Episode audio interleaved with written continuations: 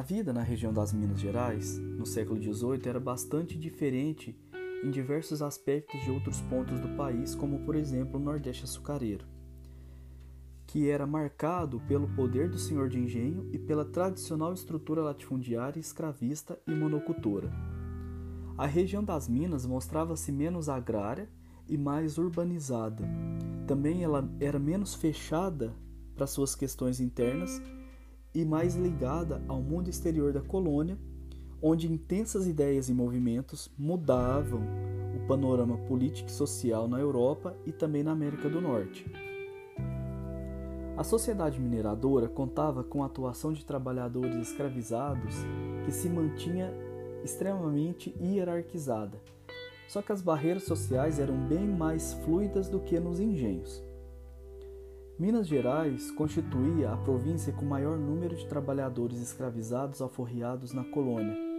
Segundo o historiador Boris Fausto, a decadência da mineração, especialmente após 1750, tornou a posse de pessoas escravizadas muito cara. Além disso, essa região contava com um número menor de pessoas brancas e mais pessoas de etnicidade mista. A devoção ao garimpo e a extração de minerais e pedras preciosas atraiu gente de toda a região, por exemplo, São Paulo, Bahia, Rio de Janeiro e até mesmo de Lisboa.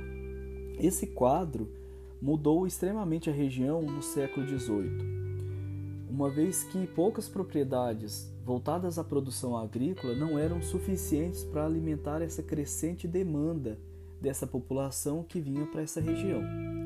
Como resultado, houve o desenvolvimento de um intenso comércio interprovincial, ah, além desse incremento na presença de artesãos, sapateiros, entre diversos outros comerciantes e negociantes. Desta forma, a região das Minas mostrava-se mais heterogênea e mais dinâmica do que outras partes da colônia. Comumente afirma que a sociedade mineradora brasileira do século XVIII era bastante rica. Dessa forma, apenas uma parte muito pequena da população, a elite, tinha acesso a essas riquezas e também desfrutavam dela. Boris Fausto descreve essa sociedade como sendo pobre. De maneira geral, os diferentes trabalhadores como os mineradores, os tropeiros, os comerciantes, os artesãos e também os soldados, viviam em situação bastante precária. Além deles, compunham a população os vadios e os escravizados, que atuavam tanto na mineração quanto em outras atividades urbanas.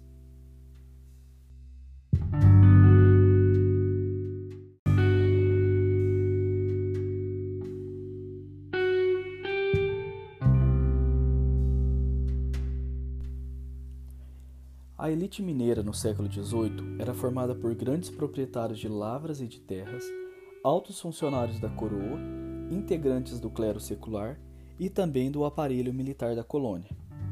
A formação dessa elite não era só rica, mas também era letrada. Os filhos dos proprietários das lavras e das terras, assim como os filhos dos funcionários da metrópole, completavam seus estudos superiores na Europa geralmente em Coimbra, Portugal, ou em Montpellier, na França, retornando ao Brasil para atuar como juízes, advogados, administradores e também outras profissões que sempre eram a favor da coroa portuguesa. Essa educação europeia teve grande impacto no desenrolar da história da colônia e também da região mineradora porque permitiu que os estudantes entrassem em contato com um contexto bastante distinto da realidade que era vivida na colônia.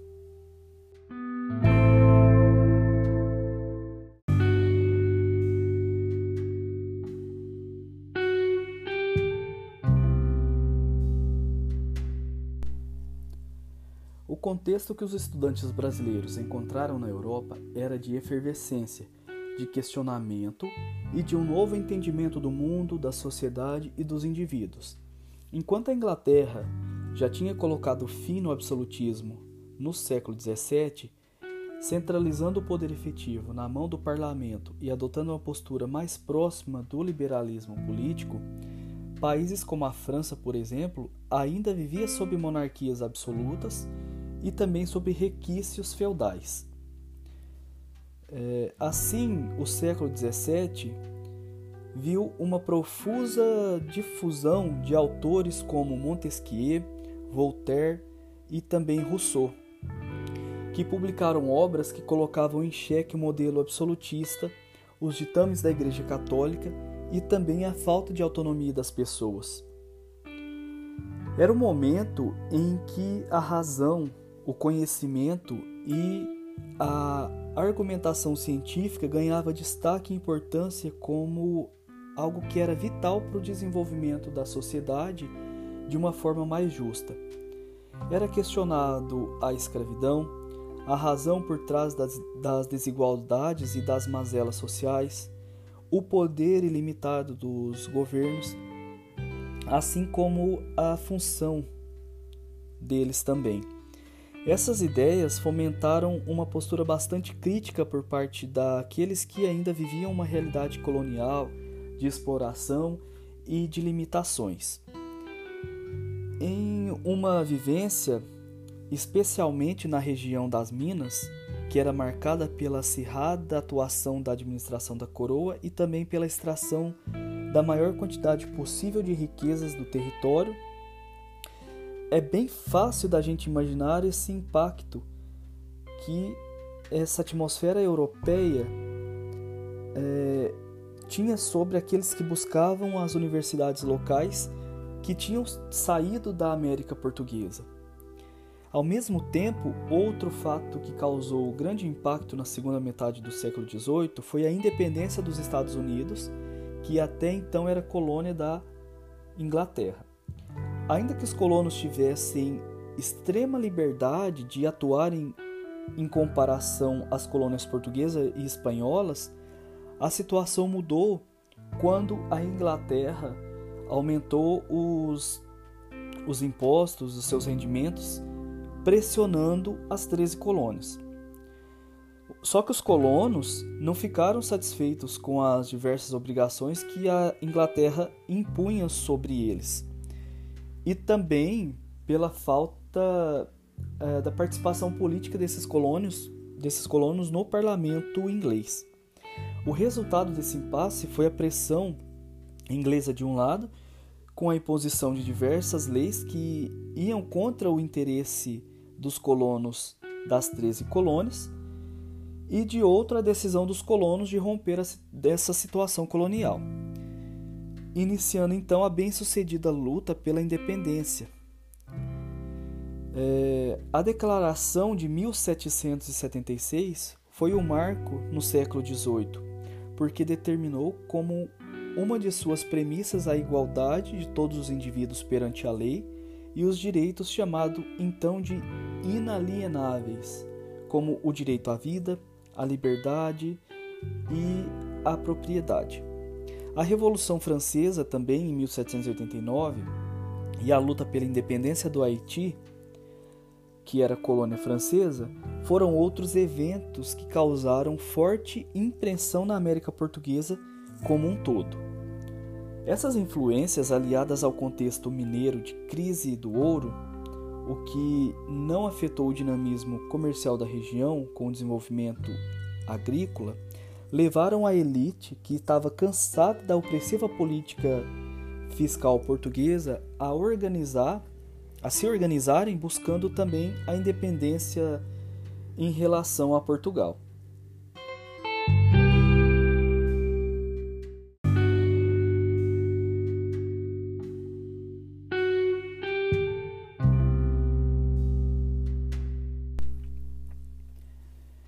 Se a Europa, barroco surgiu com força no século XVII, alguns autores apontam sua origem no século XVI. No Brasil, ele se desenvolveu um século depois. Ainda assim, vale destacar que esse movimento não foi uma simples réplica da ocorrência europeia. Pelo contrário, os artistas brasileiros buscaram adaptar técnicas e materiais ao contexto daqui do Brasil, com o uso da pedra-sabão, por exemplo, refletindo a realidade em que viviam. O barroco ele se desenvolveu a serviço da contrarreforma e da valorização da fé católica. Por isso, há grande apelo emocional a traços de opulência e extravagância, uma vez que era preciso reforçar o poder da Igreja Católica e de Deus entre os fiéis. Só que ele extrapolava esse âmbito, seja na arquitetura, na escultura, no desenho e também na pintura, para explorar outros elementos e pontos de vistas, colocando a realidade e o sentimento humano em xeque. A região das Minas, pela riqueza que concentrava, foi o palco do Barroco Nacional. Naquela localidade em que as organizações religiosas haviam sido expulsas pela coroa portuguesa, foram organizadas diversas ordens, irmandades e também confrarias formadas pela elite, mas também por negros e mulatos livres. Essas organizações financiaram a construção de igrejas que exaltavam a Deus e o cristianismo por meio de uma arquitetura inovadora, muitas vezes com fachada e o corpo da igreja seguido um formato curvilíneo ou arredondado em vez do retangular que era usado até então. Ainda que as fachadas nem sempre fossem exageradas, o interior dessas igrejas eram ricamente adornadas com um trabalho bastante elaborado nos altares, assim como nos tetos também, com pinturas de seres celestiais e também bíblicos. Elas também ficavam estrategicamente posicionadas em locais altos e de destaque, como no alto dos morros, por exemplo. É nesse ambiente que se destacaram dois artistas: o escultor Antônio Francisco Lisboa, o Aleijadinho, e também o pintor Manuel da Costa Ataíde, o mestre Ataíde. Assim, conhecido por sofrer uma, de uma doença degenerativa que deformou seu corpo, Aleijadinho atuou também como arquiteto, sendo de sua responsabilidade a igreja de São Francisco de Assis, que fica em Ouro Preto. Essa construção reúne o trabalho de ambos os artistas, Aleijadinho assinou a fachada da igreja, enquanto o mestre Ataíde pintou o teto da nave central. Aleijadinho destacou-se também por obras como as esculturas que representam cenas da Paixão de Cristo em Congonhas, do Campo, em Minas Gerais, concluídas em 1796. Em 1799, ele terminou as esculturas dos doze profetas dispostas no santuário do Bom Jesus de Matozinho, também em Congonhas do Campo. Elas são feitas de pedra-sabão e, como foram elaboradas em um momento em que a doença do artista já estava bastante avançada, foram finalizadas com a ajuda de artesãos subordinados a Aleijadinho. O trabalho impressiona pelos detalhes dispostos em cada personagem retratado.